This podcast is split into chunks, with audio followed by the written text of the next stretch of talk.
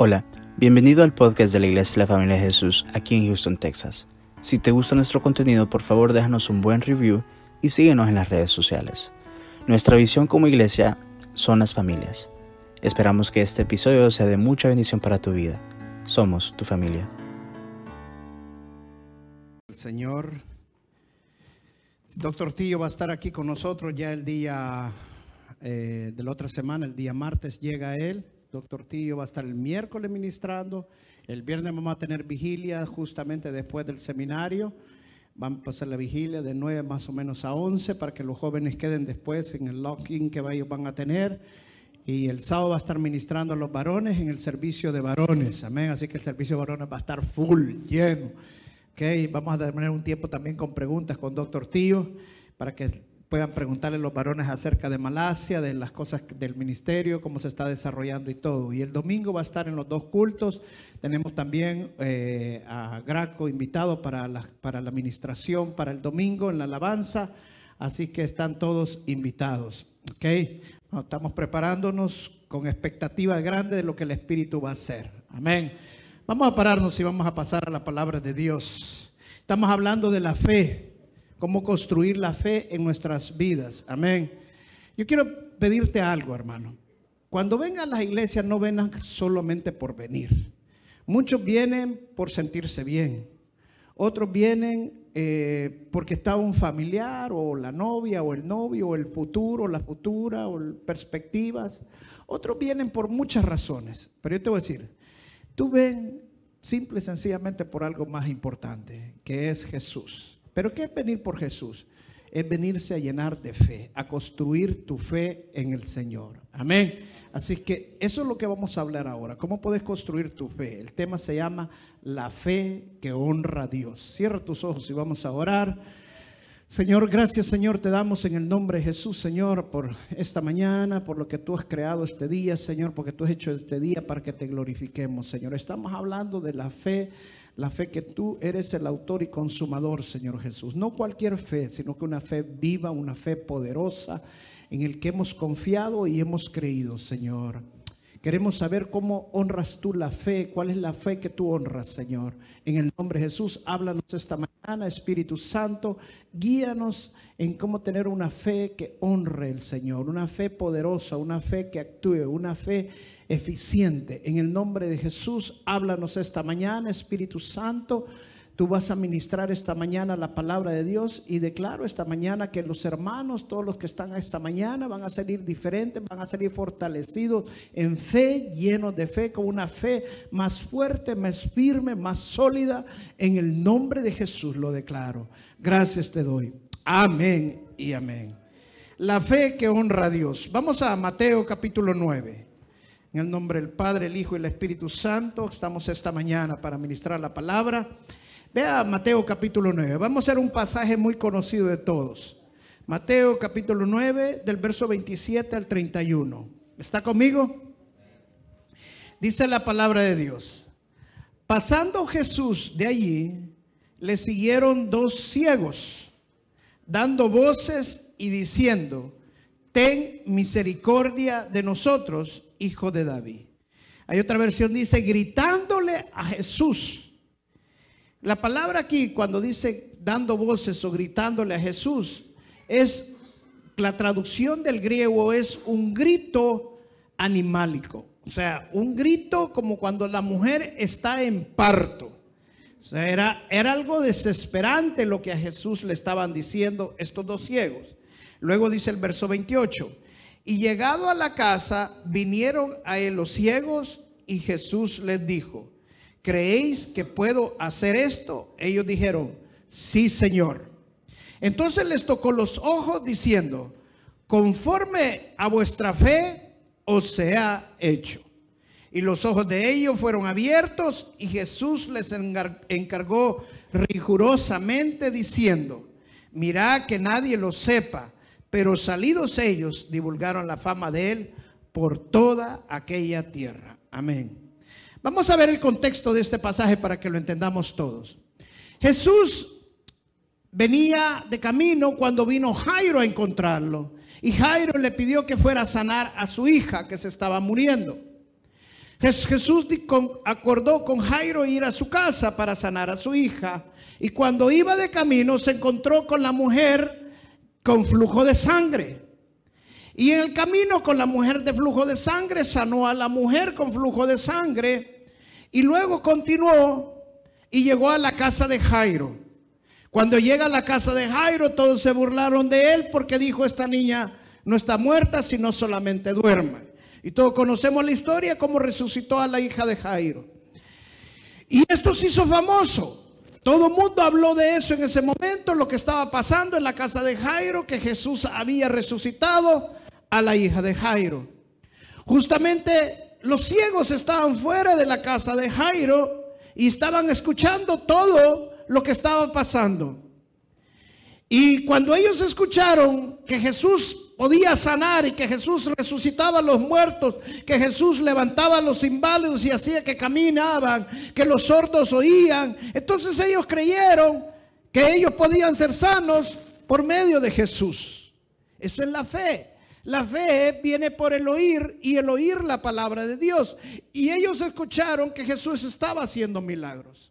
¿Qué fue lo que el Señor Jesucristo les preguntó? ¿Creen que yo puedo? Y ellos contestaron, sí, tú puedes. Ahora, ¿por qué fueron sanos? Les dijo Jesús. Les dijo que se haga de acuerdo a su fe. No, fue, no fueron sanos por lo que andaban vestidos, no fueron sanos por su posición social, no fueron sanos por su dinero, sino que fueron sanos por medio de qué? Por medio de su fe. ¿Qué significa esto, hermano? Que la fe mueve el corazón de Dios. Es por la fe que van a pasar milagros en tu vida. Por eso la palabra de Dios dice que el justo vivirá por fe. ¿Por qué? Porque todo lo que nosotros hacemos en nuestra vida desde que conocemos al Señor Jesucristo es por medio de la fe. Por eso le digo, cuando venga a la iglesia, venga con la expectativa de llenarse de fe, de construir la fe en su vida. Amén. Entonces quiero hablar esta mañana de tres tipos de fe que Dios honra. Tres tipos de fe que Dios honra, que Dios le agrada. Y la primera fe que vamos a ver es la fe que Dios honra es aquel que cree sin haber visto. Aquel que cree sin ver el milagro todavía. Vamos a, perdón, a Hebreos capítulo 11, verso 1. Hebreos 11, verso 1. Dice, es pues la fe, la certeza de lo que se espera y la convicción de lo que no se ve. La certeza de lo que se espera es la seguridad que tú tienes de lo que estás expectante que Dios va a hacer. El que tiene fe tiene seguridad, no tiene miedo, porque está seguro, seguro en lo que ha creído seguro en un Dios poderoso y que Dios es fiel a su palabra y a su promesa. Y tiene una convicción. ¿Y convicción de qué? De lo que no ha visto. Convicción es estar convencido de algo. cuando hablamos de fe, es estar convencido de lo que no ha visto. Cuando se ve, deja de ser fe. Pero cuando no lo hemos visto y estamos convencidos, entonces estamos caminando por fe. Entonces, la fe que le agrada a Dios es aquella fe en la cual sin haber visto creemos. Esa es la fe que Dios honra. Para creer necesitamos fe. Y necesitamos fe en las promesas de Dios y en la palabra de Dios. Mira, te lo voy a ilustrar. Hay un niño que llegó donde la mamá después de la escuela dominical y llega a contarle a la mamá y le dice, mamá, te quiero contar cómo Moisés liberó a los judíos de, Egipto. Y le dice, mira, el maestro nos enseñó que Moisés se fue detrás de las líneas enemigas, sacó a los egipcios, los llevó al Mar Rojo, y cuando llegaron a la orilla del Mar Rojo, Moisés vino y hizo que los ingenieros militares construyeran un puente, construyeron el puente para que pasara el, pueblo judío. Y cuando pasaron al otro lado, Moisés con su walkie-talkie le habló a la Fuerza Aérea para que mandaran a los aviones y bombardearan el puente y destruyeran a todos los, los egipcios y mataron los aviones a todos los egipcios. Y se le queda viendo a la mamá y le dice, eso te enseñó el maestro y tú lo crees. Y viene el niño, el niño le dice, no mamá, es que si te contara lo que el maestro me dijo, no lo creerías. Pues esa es la fe. Que muchas veces nosotros queremos caminar por lógica. Pero Dios no obra en base a la lógica de nosotros. Dios obra en base a la palabra y al poder de Él. Estos dos ciegos, dice la palabra de Dios, que cuando salieron, cuando Jesús salió de la casa, ellos creyeron que Jesús podía sanarlos estando ciegos. Yo no sé, pero si usted alguna vez está ciego, yo una vez casi quedo ciego. Una hermana me regaló un aceite, de esos aceites chinos, y cuando esos aceites se los pone usted y, y, le quita el dolor, y bueno, y una vez tenía un dolor y me puse el aceite. Pero de repente se me olvidó y con la mano que me había untado me rasqué los, los ojos. Hermano, casi quedo ciego, de verdad. Entonces, pero cuando usted está en una necesidad, estos hombres estaban ciegos. Y estando ciegos, ellos creían que el Señor los podía sanar. Esa es fe. Porque ellos no veían, pero ellos decían, Jesús me puede sanar. Si Él levantó a la hija de Jairo, Él sanó a la mujer con flujo de sangre, Jesús también puede darme la vista. Y ellos empezaron a gritarle, ten piedad de nosotros. Jesús, ten piedad de nosotros. O sea, de acuerdo a como tú ores, así es tu fe. Muchos cristianos casi ni oran. Pero cuando les preguntas, ¿cree que Jesús tiene el poder para sanarte? Oh, sí, amén. El nombre de Jesús es más grande que cualquier nombre. Amén, aleluya. Pero sus acciones no van de acuerdo a lo que han creído. ¿Por qué? Porque cuando están en el problema, y entonces lo único que dicen es, es que lo último que me queda es orar. Es que lo que primero que tuviste que haber hecho es empezar a orar. De acuerdo a cómo tú ores, así es tu fe. Lo que tú digas y cómo lo digas al Señor, así va a ser tu fe. Cuando más grande es tu solicitud, más grande y fuerte es tu fe, porque más grande es en el Dios que has creído. Yo creo que Dios para Él no hay nada imposible, entonces yo le voy a orar por cosas imposibles, no por lo posible. Muchas veces oramos cuando vamos a salir de viaje, oramos por la comida y estamos acostumbrados a orar por cositas así. Pero cuando tenemos que orar por cosas imposibles, queremos resolverlas nosotros mismos. Y se nos olvida que para Dios es el Dios del imposible y es el único que puede resolver todas las circunstancias y todas las cosas. Y es ahí donde nosotros tenemos que orar y nosotros tenemos que decirle al Señor que sí creemos y que tenga piedad de nosotros. Amén. Así como hicieron estos ciegos. Cuando no habían visto, que no veían, ellos creían que Dios sí lo podía hacer el milagro. Amén. Entonces la fe que Dios le agrada, la fe que Dios honra, es la fe aquella que sin haber visto cree. La segunda fe que Dios honra es la fe que persiste sin haber cambios. Estos ciegos dice la palabra que cuando Jesús llegó a la casa de Jairo y sanó y resucitó a la hija de Jairo, dice, pasado de allí, en otras palabras, saliendo de allí, para donde él iba a reposar a su casa, nosotros conocimos más o menos con mi esposa el pueblo donde Señor Jesucristo, que es una como villa, donde el Señor Jesucristo desarrolló su ministerio a la orilla del mar de Galilea. Entonces todas son casas pequeñitas y se va de una casa a la otra en, un, cuestión de segundos, en minutos, pasa de una casa a otra porque el pueblito es chiquito. Pero póngase en esto, cuando Jesús salía, eran multitudes los que estaban afuera. O sea, cuando Jesús salió de la casa de Jairo, no fue un ratito, fue pasó un buen tiempo para que él llegara a la otra casa. Y dice el Mateo en el versículo 28 que fue hasta que entró a la otra casa que entonces les preguntó a los ciegos que si ellos creían. Eso significa que los ciegos, de que salió de la casa de Jairo hasta que llegó a la otra casa, ellos empezaron a gritarle al Señor, ten piedad de nosotros, ten piedad de nosotros.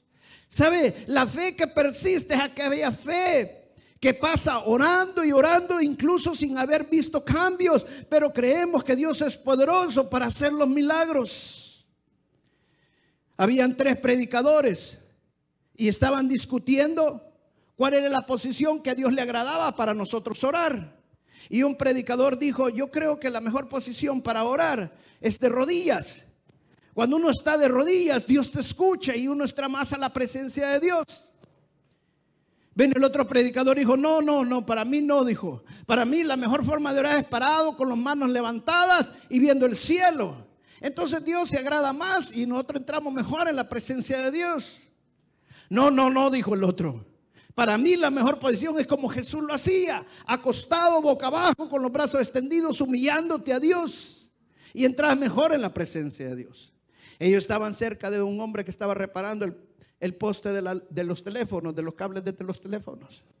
Y él les dijo, miren, disculpen ustedes tres, le dijo yo. Pero la mejor forma que yo encontré fue una vez colgado del poste, boca abajo, le dijo, y empecé a orar porque me iba a matar. ¿Qué significa Dios? Dios no ve tu posición. Dios lo que ve es tu fe. O sea, nosotros debemos de persistir, pero con fe, creyendo que Dios va a hacer el milagro. No llegando una vez más, bueno, me toca una vez más orarle al Señor y pedirle al Señor. No, Dios está escuchando nuestra oración. No es en el tiempo de que nosotros que Dios va a responder, es en el tiempo de Dios. Bill Hybels cuenta una historia.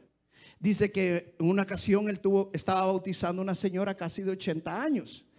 Y cuando bautizó a la señora, había otra señora que estaba viendo el bautismo y dice que la señora estaba llorando, pero llorando bastante. Y le llamó la atención una, la otra señora como una señora de 50 años. Y viene y se le acerca a Bill Hybels y le pregunta, le dice, bueno, ¿y usted por qué llora? Le dijo. No, porque la que se estaba bautizando es mi mamá, le dijo. Ah, le dice, sí, y yo desde los 15 años estoy orando para que pasara lo que está pasando. Y hubo momentos en mi vida que estuve a punto de tirar la toalla y dejar de orar. Pero yo seguí creyendo y seguí orando hasta que Dios hizo el milagro. Y hoy estoy viendo el milagro y por eso oro. ¿Sabes qué? Dios siempre va a responder. Lo que tenemos que hacer es persistir, orar y orar. Dios tiene un tiempo para cada cosa. Y Dios sabe cuándo va a responder nuestra oración. Pero no dejemos de orar. Tanto Así como es la solicitud de nuestra oración, así es la fuerza de nuestra oración. También el tiempo que nosotros oramos y nos mantenemos orando, a ti también nuestra fortaleza en la, fe se va fortaleciendo cada vez más. Entonces todo depende de cómo nosotros mantenemos orando, persistiendo en la oración, manteniéndonos orando, porque el Señor va a responder cada una de nuestras oraciones. Muchas veces nos cuesta persistir. ¿Por qué? Porque cuando no vemos el milagro, cuando no vemos la respuesta, creemos que Dios no va a responder. Pero la palabra de Dios dice que persistamos en la oración. Mire lo que dice Colosenses capítulo 4, verso 2. Colosenses capítulo 4, verso 2. Dice la palabra de Dios, persevera en la oración velando en ella con acción de gracias. Wow. ¿Sabes? Lo que está diciendo el apóstol Pablo en este pasaje, que le demos gracias a Dios antes de ver el milagro. Este día, por ejemplo, si tú vas a tener un trabajo o si tú vas a tener que, un negocio, tú le das gracias a Dios antes del trabajo, le das gracias a Dios antes de hacer el negocio. Y le da gracias por lo que Dios va a hacer, por lo maravilloso que Dios se va a mostrar. Si tienes que vender algo, le va a decir gracias Señor por este carro que lo voy a vender. Gracias Señor por esto que voy a vender. Si tienes que trabajar, gracias Señor porque este trabajo lo voy a hacer bien. O sea, darle gracias a Dios y persistir en la oración sin haber visto el cambio. Y persistir en la oración aunque no veas el cambio. Pero dice el apóstol Pablo que persistamos en la oración. ¿Qué significa eso? Que muchas veces no vamos a, vamos a orar inmediatamente Dios va a responder. Muchas veces vamos a necesitar persistir y persistir y mantenernos orando. Como lo dice el Señor Jesucristo en Lucas capítulo 18, que una viuda vino a un juez injusto a pedirle a que le respondiera su petición. Y como el juez injusto no la quería recibir, la viuda llegaba a todo momento donde el juez llegaba en la mañana, llegaba en la tarde, llegaba en la noche, llegaba en la medianoche. Y de tanto que llegaba a persistirle la, viuda, llegó un momento que el juez injusto dijo, no, esta viuda me va a sacar de mis casillas. Y como esta viuda me persiste tanto, mejor le voy a responder porque si no, no la voy a sacar de acá. Y dice el Señor Jesucristo, si este juez, siendo malo, pudo, pudo responder a la persistencia de esta viuda, mucho más Dios, que es un Dios amoroso y justo, va a responder a la oración persistente que nosotros hagamos. Amén. Denle un aplauso al Señor. Amén.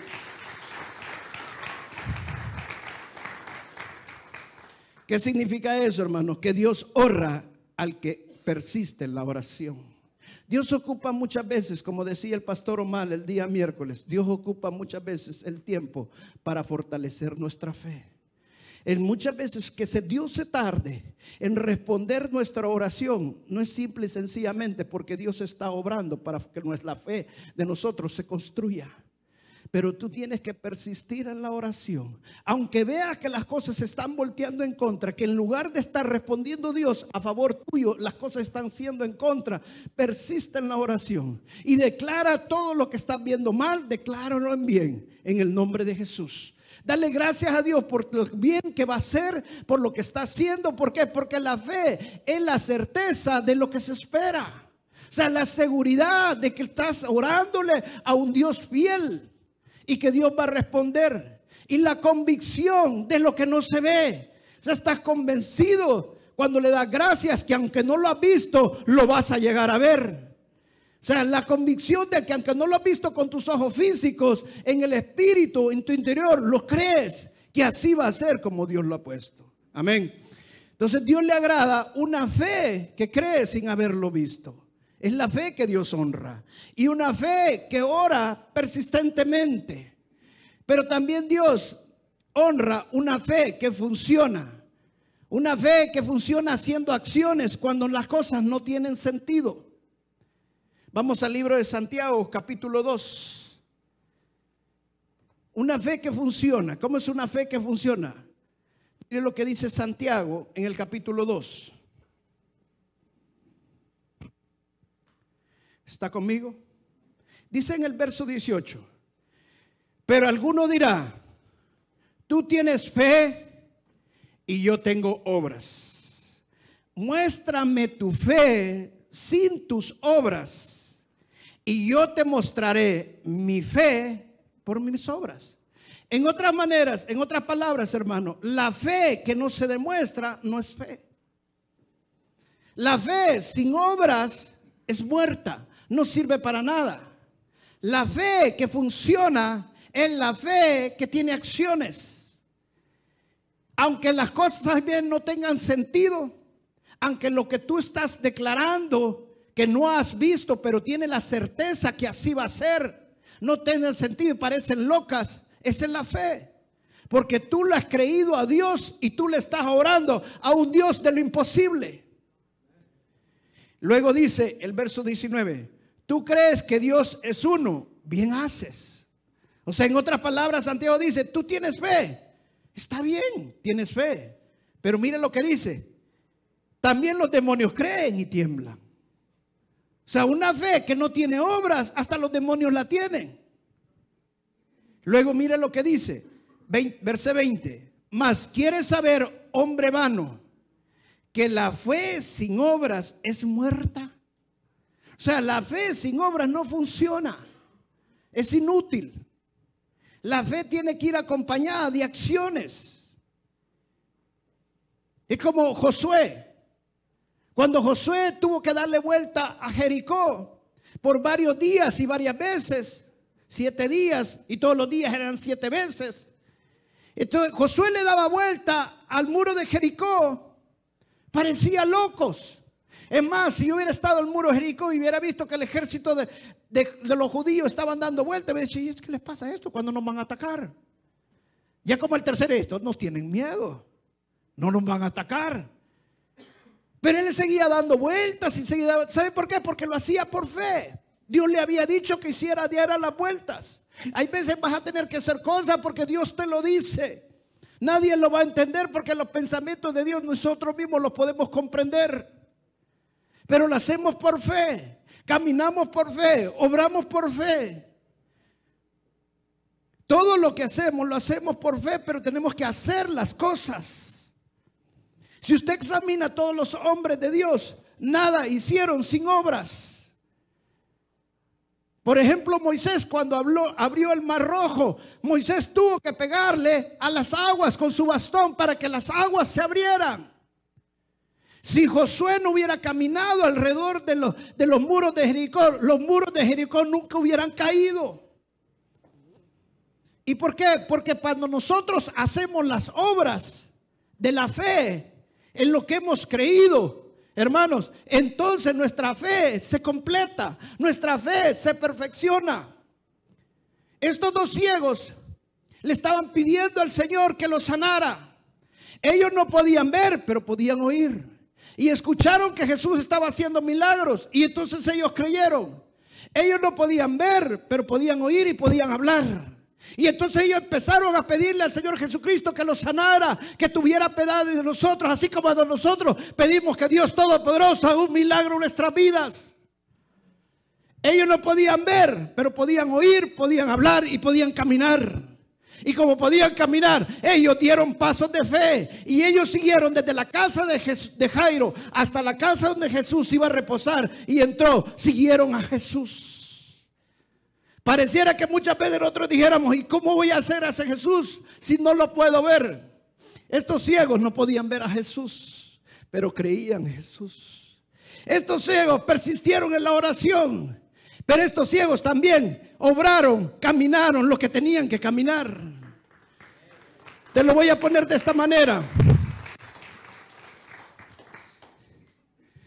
Haz tú tu parte y lo demás lo va a hacer Dios. Fe es eso. La fe se complementa con las obras.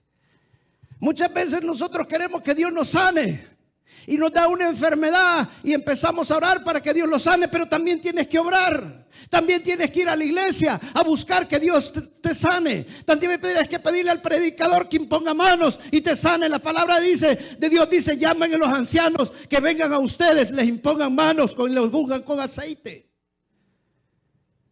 Pero si tú nunca das los pasos de fe y obras de acuerdo a la palabra de Dios, entonces no va a pasar nada.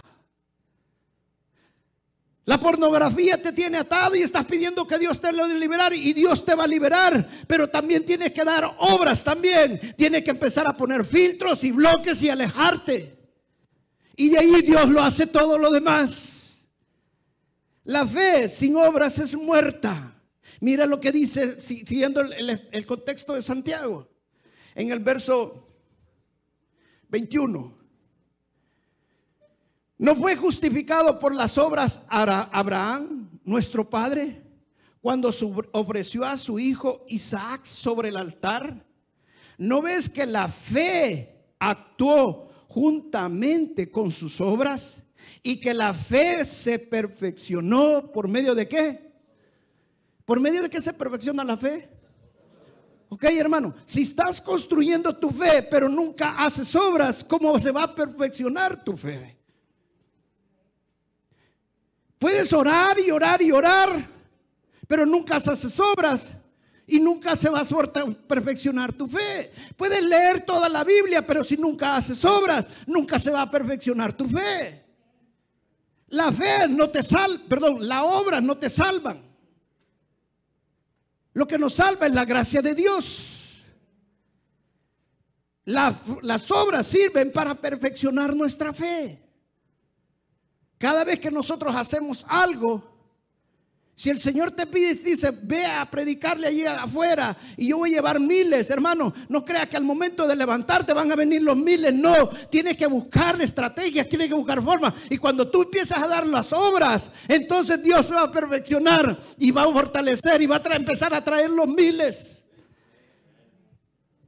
Y mire lo que dice de Abraham. Y se cumplió la escritura que dice, Abraham creyó a Dios y le fue contado por justicia y fue llamado amigo de Dios. Wow. ¿Cuántos quieren ser amigos de Dios? ¿Sabe que la única forma que vamos a ser amigos de Dios es por medio de la fe? ¿No te parece increíble que Abraham, cuando Dios vino y le reveló a Abraham de que iba a destruir a Sodoma y Gomorra, ¿no te parece increíble que Abraham empezó a interceder por Sodoma y Gomorra? Y la primera vez que Abraham empezó a decir, Señor, ¿y si hubieran 70? Señor, ¿y si hubieran 50? Aunque sea que hubieran 30, Señor. Y no paro allí. Mire, llegó hasta un momento que Abraham, ay Señor, perdona mi impertinencia, Señor, perdóname porque soy tan torpe por pedirte, por ofenderte, Señor. Pero si vieran que sea 10, Señor. Ahora pregúntate, ¿por qué estaba intercediendo tanto Abraham por Sodoma y Gomorra? ¿Sabes por qué? Porque Abraham le vendía a Sodoma y Gomorra. Su vida dependía de lo que él le vendía a estas ciudades. ¿Por qué? Porque todavía su fe no se había perfeccionado. ¿Y cómo se perfeccionó su fe? Obediente en la obra del Señor, obediente al mandato de Dios. Cuando nosotros empezamos a obedecer los mandatos de Dios, nuestra fe se va perfeccionando. La obediencia más grande que aparece en la Biblia es la obediencia de Abraham a Dios cuando él ofreció a su, a su unigénito hijo, al hijo de la promesa. No como dicen los islámicos, porque los islámicos dicen que Isaac era el hijo de la promesa porque él un unigénito hijo, perdón, Ismael. Pero la palabra de Dios dice claramente que el hijo de la promesa era Isaac, era su unigénito hijo. Y al que le pidió Dios era el hijo de la promesa. Y cuando él vino y quiso entregar al hijo de la promesa porque Dios se lo había pedido, ¿sabe qué pasa? Abraham iba seguro que Dios iba a hacer algo. Y lo dice la palabra, no lo digo yo. Él iba seguro, yo voy a entregar a mi hijo, yo voy a hacer lo que Dios dice que yo voy a hacer, pero yo estoy seguro que Dios va a hacer eso. Algo va a hacer Dios. Aunque yo lo mate, Dios lo puede resucitar.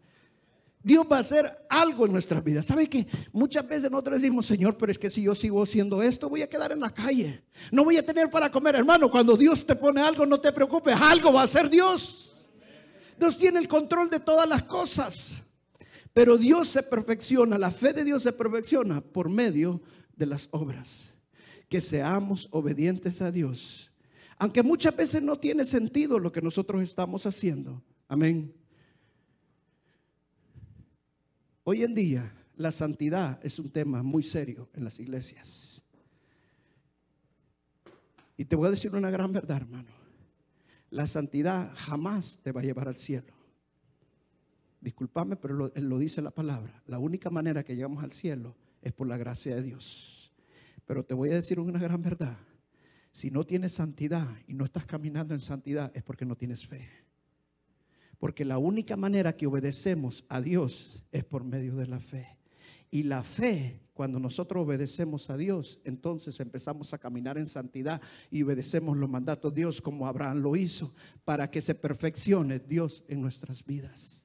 O sea, lo que yo estoy haciendo para Dios lo hago. Si Dios me dice que cambie mi forma de vestir, lo voy a hacer para Dios. Si Dios me dice que cambie mi forma de hablar, lo voy a hacer para Dios. Si yo Dios dice que tengo que hacer esto, lo voy a hacer para Dios. O sea, todo lo que hago, lo hago para Dios.